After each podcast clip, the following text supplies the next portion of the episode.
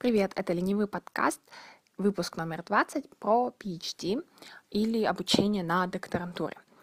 А, здесь я стопроцентный самозванец, и если во всех каких-то моих других выпусках можно было говорить о том, что я там ну, какие-то мои другие выпуски я наоборот, например, не записываю из-за синдрома самозванца, потому что хочу сделать их лучше, довести до идеала, еще чуть-чуть почитать, то про PhD я реально знаю достаточно мало.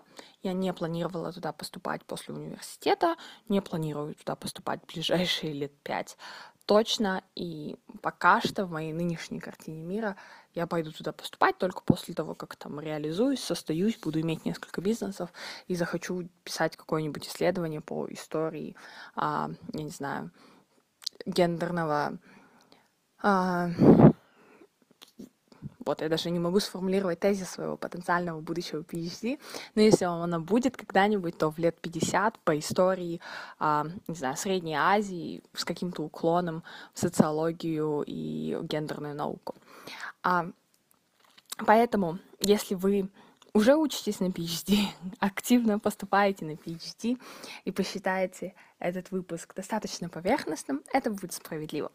Однако, я хочу рассказать все то, что я знаю, вот со своим бэкграундом. А какой он? Я закончила Назарбаев университет, а, и часть моих одногруппников, друзей, старшекурсников, младшекурсников поступали или подавали на PhD сразу после университета, после бакалавриата, или, например, рассматривали эти варианты после магистратуры. А, я знаю в чем преимущество, какие есть в этом сложности. И, наверное, мне бы хотелось рассказать об этом, потому что, а, мне кажется, многие не знают об этой возможности, вообще не очень представляют, что это такое, насколько это доступно и открыто а, большому количеству людей, почему это очень хорошая возможность для развития своей карьеры в Казахстане – не в Казахстане, а для казахстанцев. И второе, наверное, для того, чтобы даже для тех из вас, кто в будущем окуне, окунется во всю эту э, суматоху, просто разъяснить какую-то общую картинку. А, поэтому, да, если вы, наоборот, не учитесь в Назарбаев университете, а, поэтому послушайте этот выпуск, возможно, отправьте каким-то своим друзьям, а, потому что действительно докторантура и работа в науке, наверное, это не так там заоблачно и сложно, как может показаться. Что, наверное, еще важно, что многие мои близкие, ближайшие друзья делали PhD, делают PhD, и поэтому, хоть я и самозванец в этой теме, но не совсем полный профан. А, итак, докторантура а, или PhD, да, получение степени PhD, а, это, соответственно, научная степень, ученая степень, которую можно получить а, после того, когда у вас уже есть какое-то высшее образование, то есть как минимум бакалавриат. А, почему это важно отметить? Для многих из нас там, в голове есть что-то картинка, что вначале ты поступаешь на бакалавриат, потом поступаешь на магистратуру, а после магистратуры ты можешь оставаться в аспирантуру, да, как это альтернативно, а, там, трек есть в советской, да, бывшей советской системе образования. Ну или вот продолжать, э, соответственно, поступать на докторантуру, PhD. А, однако есть возможность поступать на PhD непосредственно после бакалавриата. А, так сделали большое количество моих знакомых. А, на самом деле эта программа и называется не просто PhD, а Integrated Programs. То есть что это означает? Что если там на PhD ты можешь поступать, допустим, ну, и у тебя есть какое-то определенное количество времени, за которое ты его должен закончить, 4 года, 6 лет, 7 лет, а, в зависимости от вашего там условного контракта, а, то с Integrated программой а, этот срок может быть чуть-чуть увеличеннее, или у вас могут быть немножечко другие условия в первые курсы. Что это означает? То есть считается то, что если вы сразу после бакалавриата поступили на интегрированную программу Masters плюс PhD, то, возможно, от вас будет больше ожидаться в первые года не только работа над своим собственным проектом, который будет в итоге вашей докторской диссертации, а также обычное стандартное обучение, которое проходят студенты магистратуры в этом вузе. А, это первое, что может, в чем может быть разница, да, в том, что э, вас могут отличаться требования по тому, какие уроки вы должны закрывать. Второе, а, иногда в некоторых вузах у вас может отличаться, например, зарплата. То есть, возможно, у вас там первый год вы чисто технически в этом университете можете числиться как студент магистратуры, и поэтому у вас будет зарплата определенная. А, например, на следующий, со второго курса вы уже будете полноценным PhD-студентом, и от этого ваша зарплата будет больше. Все, что я сейчас проговорила, это потенциальные возможности, вероятности, как это может э, быть немножечко по-разному, если вы поступаете на PhD сразу после бакалавриата. И это все очень сильно варьируется от университета к университету. В каких-то университетах нет разницы по, например, урокам или вашему статусу. А более того, важно отметить, что все PhD-студенты все еще учатся, как минимум на своих начальных курсах, и в каких-то вузах, возможно, этой разницы совершенно не будет. Также, например, в каких-то вузах зарплата может не отличаться совершенно на вашем первом курсе и на четвертом курсе. А что значит получить да, степень PhD? Это означает написать какую-то а, диссертацию, правильно будет, наверное, по-русски сказать, и а, защитить ее, опубликовать ее в различных там, научных журналах. И вот это то, что является для вас необходимым того, чтобы за получить эту степень. То есть эта степень невозможно а, просто закончить, как закончить образование а, просто в бакалавриате. То есть нельзя просто отучиться 4 года, и, и все, теперь у тебя есть диплом PhD. А, поэтому и варьируется кто за сколько. То есть PhD не получают по, прошед... по прошествию времени какого-то, а PhD получают, соответственно, а, тогда, когда ты получаешь защиту своей диссертации. А, да, если какие-то PhD-шники меня слушают, поправьте меня, я потом напишу пост. А, то есть, поэтому очень сильно варьируется, сколько времени вы проведете там. Это может быть ну, как будто бы все думают, что это 4 года. Когда я заканчивала университет, это почему-то было распространенное мнение, что ты на PhD будешь 4 года.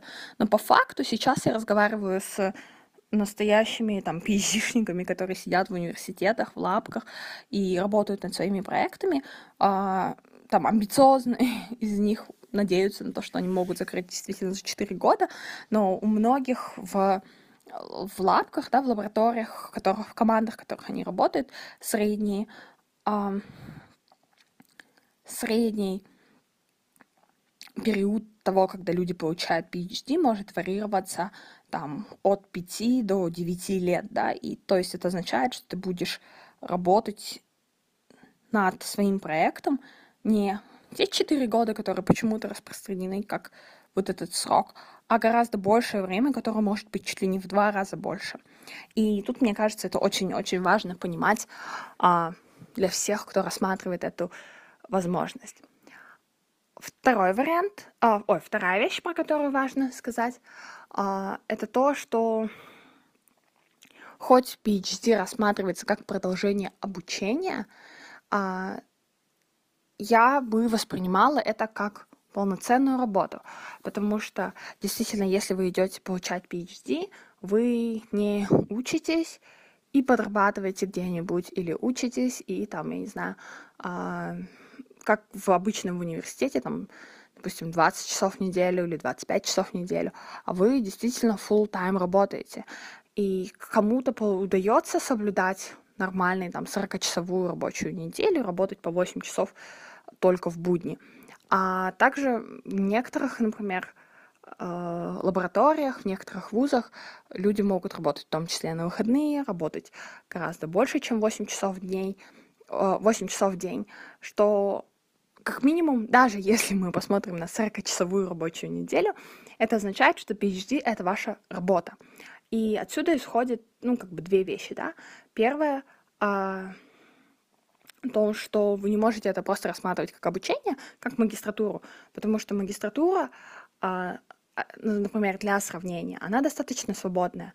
А, в большинстве вузов, которые, а, которых учились мои знакомые на магистратуре, за редким исключением каких-то действительно вузов, особенно когда люди меняли направление сильно, например, те экономисты, например, мои ровесники, а, или там инженеры Назарбаев университета, которые шли куда-то учиться на магистратуру, видели, что в магистратуре очень много повторяется по материалам, а, очень много достаточно свободного времени для того, чтобы работать где-то параллельно, для того, чтобы искать стажировки, для того, чтобы путешествовать. И вот в данном случае а, магистратура, она действительно является таким очень классным продолжением обучения и поиска себя. PhD же не имеет возможности не дает вам возможность путешествовать, например, там каждые два месяца в какую-нибудь другую страну, а, и, скорее всего, подразумевает, что у вас просто в году будет отпуск. А, и, например, у моих друзей он варьируется от 7 до 20, там, 8 дней, месяц, дней в году. А, то есть вы реально идете работать и работаете а, в своей лаборатории над своим проектом а, очень долго, а, ну, получается целый год, и получаете зарплату, соответственно, за эту работу, работаете 40 часов в неделю. А, вторая вещь, которая из этого вытекает, да, из того, что это работа, это в том, что вы получаете зачастую хорошую зарплату, а, хорошую для выпускника вуза. Зачастую это может быть ну, там, это стабильно больше двух тысяч долларов, наверное, из того, что я слышала. И даже студенты PhD в казахстанских, российских вузах. Вот здесь я не знаю зарплаты, к сожалению, но однозначно тоже получают, мне кажется, сравнительно хорошую зарплату для выпускников бакалавриата. А, и тут очень важно подметить, минус этой ситуации. То есть, когда ты выходишь 22-летним а, выпускником бакалавриата и поступаешь на PhD, тебе достаточно круто получать там две с половиной тысячи баксов э, как свою стартовую зарплату. Разница в том, что эти две с половиной тысячи баксов в большинстве случаев будут оставаться приблизительно такими же на протяжении всей, всей твоей учебы. То есть это круто получать эту зарплату в 22, это делает вас абсолютно независимыми от, условно, родителей. А, для некоторых казахстанских семей это делает вас даже более обеспеченных, чем родители и вы получаете вот эту финансовую независимость, свободу, но, например, если вы будете писать свой PhD 6 лет, то в 28, возможно, вы уже захотите иметь какие-то накопления, машину, квартиру, а, содержать там своего мужа и троих детей. И в данном случае не совсем будет понятно, будет ли хватать вам этой зарплаты. То есть альтернативно, если вы идете там работать в консалтинговую компанию и вам тоже будут давать приблизительно там такие же или чуть меньшие деньги на старте, а это работа, эта зарплата, даже если эта зарплата чуть меньше на старте, она будет, она будет расти у вас там с каждым годом. И этот рост будет наблюдаться там и в условно там аудиторской да, компании в Big Four, которые, допустим, изначально люди не очень долюбливают из-за якобы маленьких зарплат, но там гарантируется ежегодный рост, ежегодный прирост, что дает вам в перспективе пяти лет возможность быть уже стабильным сотрудником этой компании с достаточно там, хорошими бонусами ежегодными, хорошей стабильной зарплатой.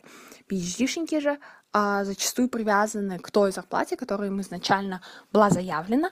Иногда, ну, конечно, не все так грустно, и бывает возможность, как и в любой другой сфере, go beyond, да, делать что-то дополнительно. А, например, вы всегда, работая над своим научным проектом а, в своей лаборатории, можете выигрывать дополнительные гранты. То есть подавать заявки, выигрывать гранты от каких-то компаний, от какого-то там государства, получать спонсирование своего проекта и, допустим, получать не просто там какую-то зарплату, стипендию от своего университета или своего профессора, а в том числе иметь дополнительные какие-то а, дополнительные средства и выходить выше всего, э, ну, выше заявленной изначальной зарплаты, но все еще э, вот это, например, частая проблема, особенно если вы идете учиться в страну или в город конкретно с очень высокими доходами. Потому что даже если вы идете учиться в США, там, жить в а, маленьком го- городке, да, который является просто университетский городок с невысоким не с дорогой жизнью, это несравнимо с тем, чтобы жить, например, а, в дорогих штатах или в крупных городах. Вот. Почему а, я вначале акцентировала внимание на казахстанских э, студентах других вузов и так далее? Потому что мне кажется, что многие могут быть не уведомлены о вот этой возможности, о том, что обучение на PhD может быть достаточно доступным для э, многих из нас. То есть, э, да простят меня все PhD-шники, которые это послушают, но ну, мое и я думаю, что многие из них согласятся с тем, что я скажу, что это поступить на PhD — это очень... Uh, это вещь, которая требует очень большого трудолюбия, uh, кропотливой работы на протяжении, там, допустим, нескольких лет. И еще больше работы после того, как вы поступите. То есть одно дело поступить, да, другое дело после этого этот PhD закончить, но это не так там заоблачно, и это не требует от вас каких-то уникальных, гениальных способностей, которые вы должны были даться только там а, от рождения. То есть а, если вы сейчас являетесь там студентом вуза, где а, вот этот карьер пас, да, пойти на PhD, строить карьеру в науке не является популярным, подумайте о том, что вы можете быть тем, кто протопчет эту дорожку. Что это означает? Что если вы учитесь сейчас на втором курсе университета, вы можете активно подавать на стажировки. А стажировки в лаборатории, где вы можете проходить эти стажировки а, летом. То есть для этого, например, в Казахстане существует а, фонд Есена Foundation, который отбирает студентов абсолютно э, независимо да, от их вуза и будучи студентом абсолютно любого вуза Казахстана, если показать свою мотивацию, показать свой потенциал, можно получить эту стажировку, например, после третьего курса. А здесь уже а, появляется возможность а, получить то, что для меня кажется ключевым в получении оффера на PhD, да, приглашение, ну, обуч обучаться на PhD, это нетворкинг. А, что это означает? Так как PhD — это работа, да, по большей части, здесь у людей, которые хотят вас взять а, работать, немножечко другие ожидания, а, чем от того, чем от того, что они ожидают от вас, когда вы, например, подаете на магистратуру. сейчас процитирую там своего друга Рому, который сказал, что, ну, как то когда мы давали вместе консультацию, что главное, что нужно для студ... вузов, когда они отбирают студентов на магистратуру, в частности, на платную магистратуру, это то, чтобы этот студент был а, достаточно среднестабильным и не зафейлил а, им не зафейлил им выпуск.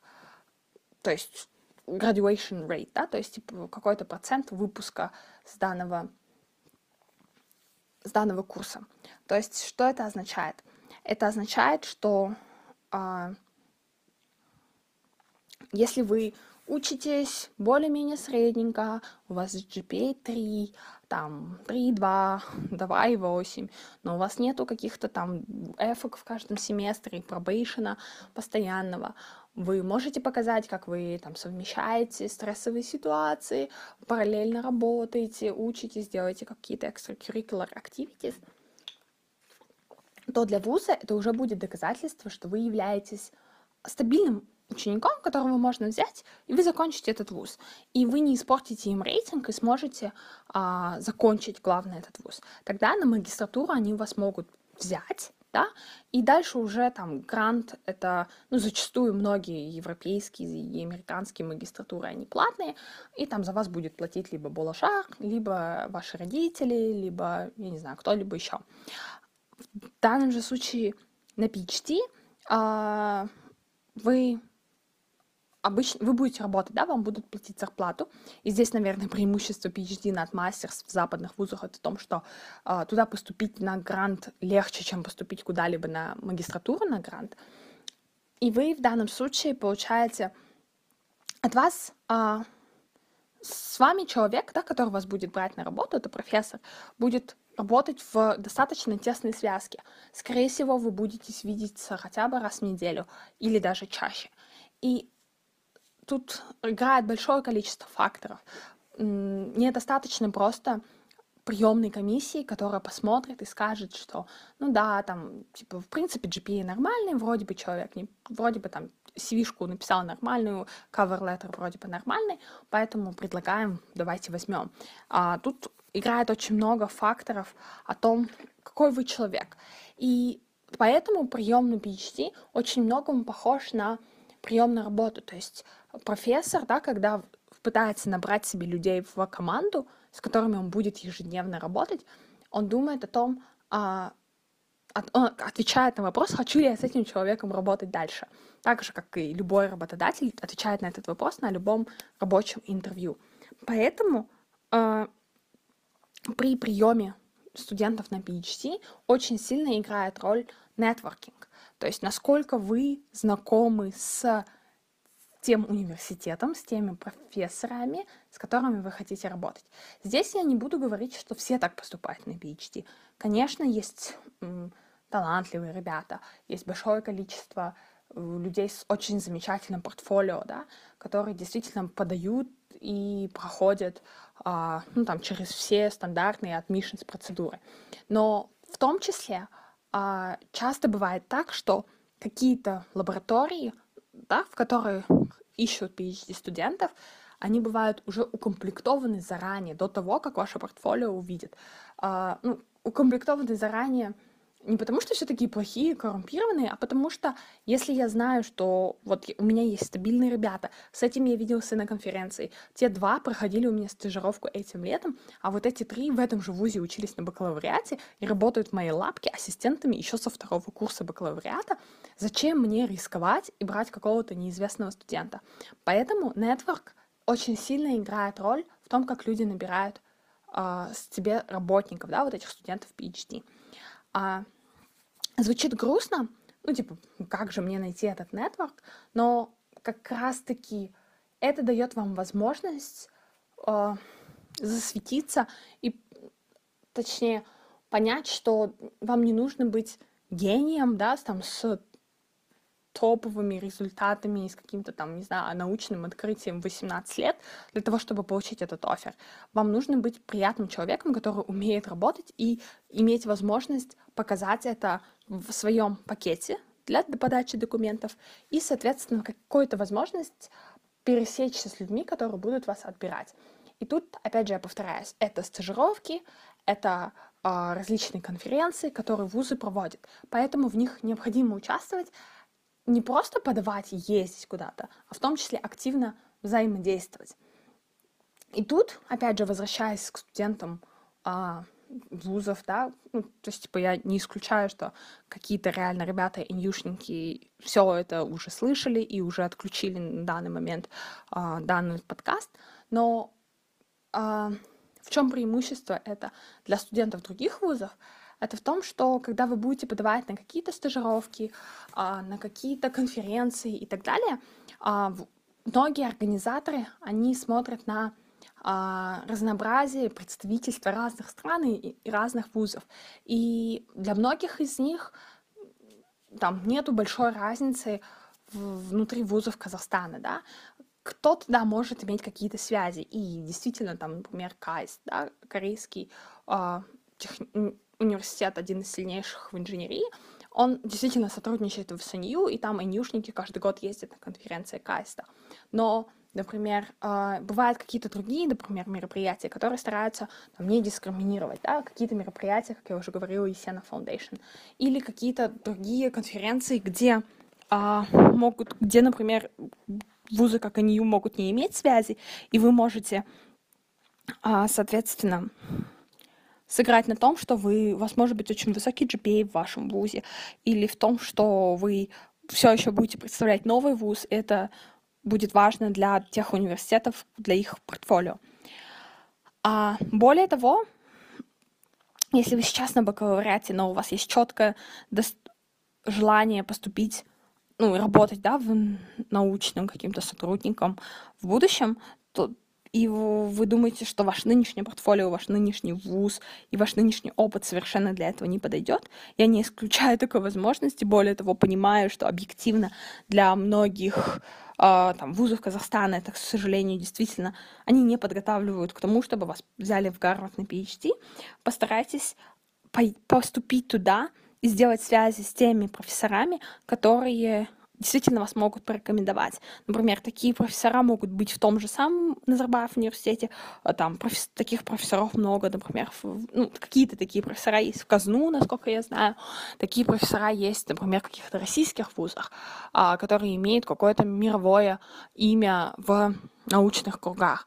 И к ним вы можете попасть и получать от них рекомендательные письма, что также создает вот этот нетворк, да, потому что я не хочу брать на работу кого попало, но я могу взять на работу того чувака, которого порекомендовал мой друг. И вот друзья профессоров, они тоже профессора где-то, и вы можете получить от них рекомендалку, если вы, например, пойдете на магистратуру в те вузы, где крутятся действительно ученые, либо вы, например, можете там стажироваться у них, устраиваться к ним работать а, research ассистентами, да, RA-ами, либо каким-то образом а, напрашиваться и устраивать, ну, устраивать с ними взаимодействие для того, чтобы получать данные рекомендательные письма. Уф. Если я не ошибусь, это будет длиннейший подкаст ever. А, потому что я бы, по идее, кажется, я достаточно много знаю про PhD, судя по всему. Я бы могла еще много рассказать про всякие э, процедуры подачи, там, я не знаю, что нужно сделать и так далее, но, наверное, здесь я лучше передам слово человеку, который в этом разбирался и через это проходил. А, это Азель Мурзабекова. Она подготовила хорошую подго... лекцию о том, а, что нужно сделать, какие экзамены надо сдать и так далее. И эту ссылку могу прикрепить к посту, к описанию. А, эта лекция есть на канале ADU, да, ADU Talks, Астана Debate Union. А, вот, это про поступление. И, наверное, последний момент, который я бы хотела сказать, это про dropout rates и mental health среди PhD-студентов. Есть очень грустные статистики о том, как много студентов а, PhD страдают от депрессии, а, заканчивают жизнь самоубийством, и какая, возможно, с этим связана а, в том числе есть большая статистика по тому, как люди не заканчивают этот PhD.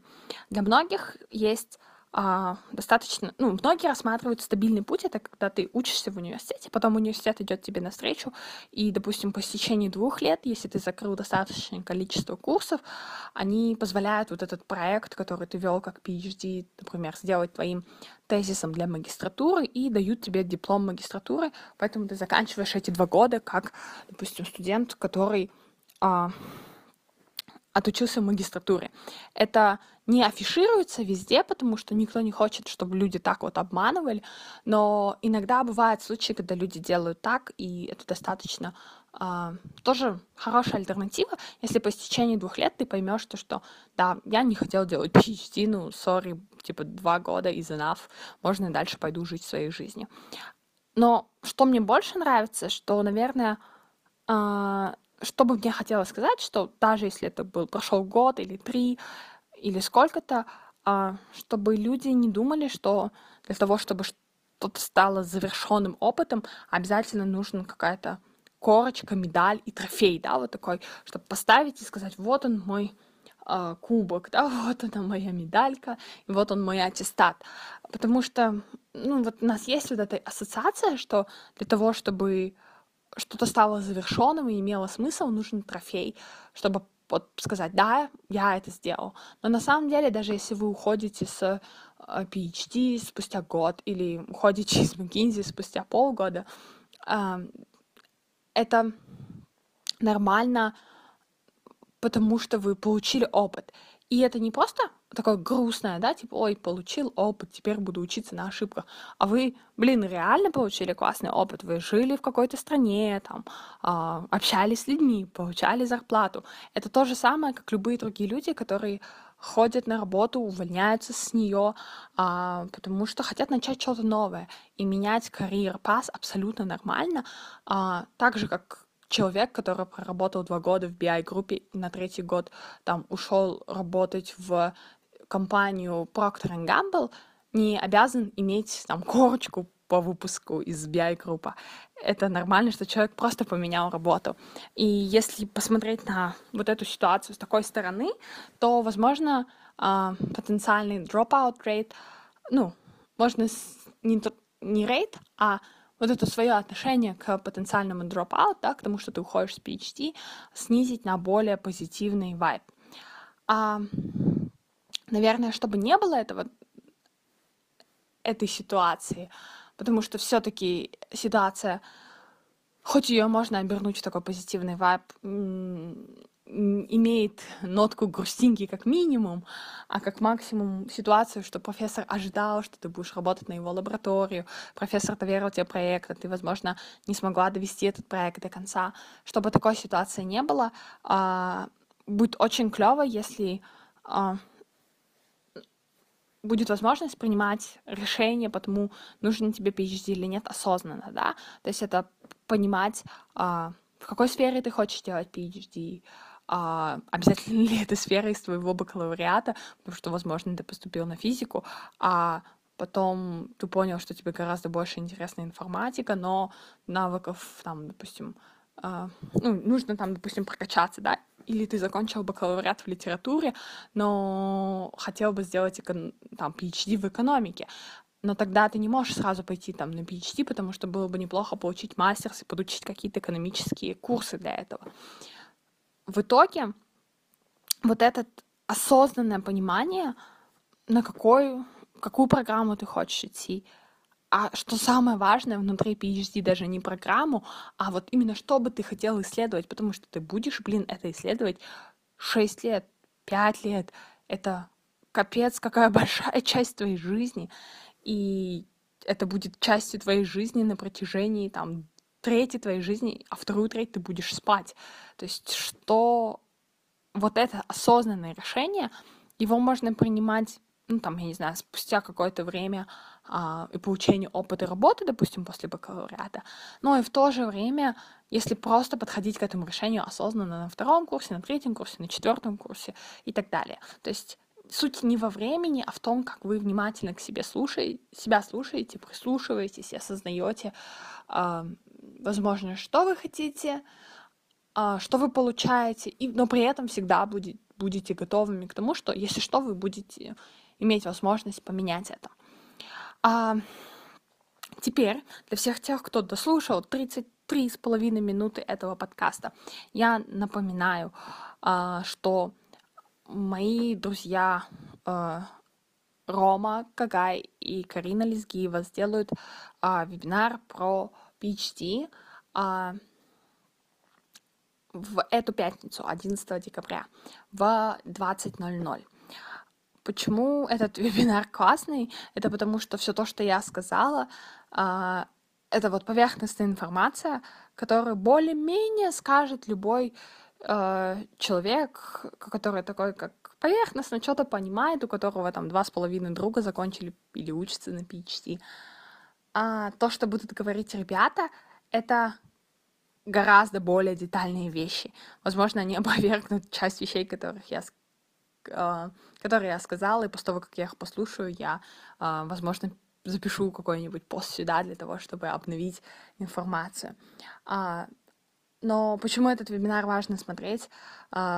особенно для тех, кто реально рассматривает этот вариант, это потому что ребята готовят материалы, которые супер уникальны и э, супер личные, да, то есть они хотят показать э, переписки с профессорами, которые они проводили, и пример, как можно разговаривать с профессорами. А, это мотивационные письма, да, как минимум два, которых вы увидите, какие там были, а, я не знаю, заходы, как они были сконструированы и так далее. О том, я не знаю, как они учатся в университетах Люги Плюща, в Гарварде и в Дарманском колледже. А, почему они выбрали именно эти вузы, в какие другие вузы они были приняты, как вообще выбирать вуз, потому что все мы хотим на PhD когда-нибудь, все мы хотим, ну, я не знаю, PhD а, в MIT или Гарварде, но как вообще понять, да, в какие вузы ты можешь поступить, какие вузы ты не можешь поступить. Вот это все, это реально достаточно большая инсайдерская информация, которая супер э, полезна. Поэтому я реально искренне рекомендую записаться, потому что еще вебинар проходит по свободной оплате. А, то есть я реально порекомендую не терять этой возможности поговорить с ребятами вживую, спросить у них вопросы, а, даже если сейчас вы учитесь на втором курсе, например, первом курсе, и вы а, в потенциале просто хотите узнать о том, как это работает, для того, чтобы когда вам приходилось решать, а, чем заняться в ближайшее лето или чем заняться через год, когда вы закончите университет, у вас не было вот этого слепого поверхностного понимания, когда вы как котенок такие, а, подам документы и на PhD, и заодно еще, а, ну, не знаю, вот сюда работать риэлтором пойду. А действительно лучше понимали, что значит работать риэлтором и что значит быть а, студентом PhD, и как минимум точно знали, возможно, что это не для вас. А, потому что Возможно, вы не знаете и долго не сможете узнать свое призвание или не узнаете его никогда, а знать, что точно не для вас, а, это не менее важно для того, чтобы не было потом мучительно больно по пройденным, там, потерянным якобы годам. Вот, спасибо большое, что дослушали самый огромный выпуск ленивого подкаста. Никогда бы не подумала, что длиннейший ленивый подкаст будет про PhD, но я надеюсь, то, что вам было полезно. Всем спокойной ночи, доброго утра и хорошего времяпровождения.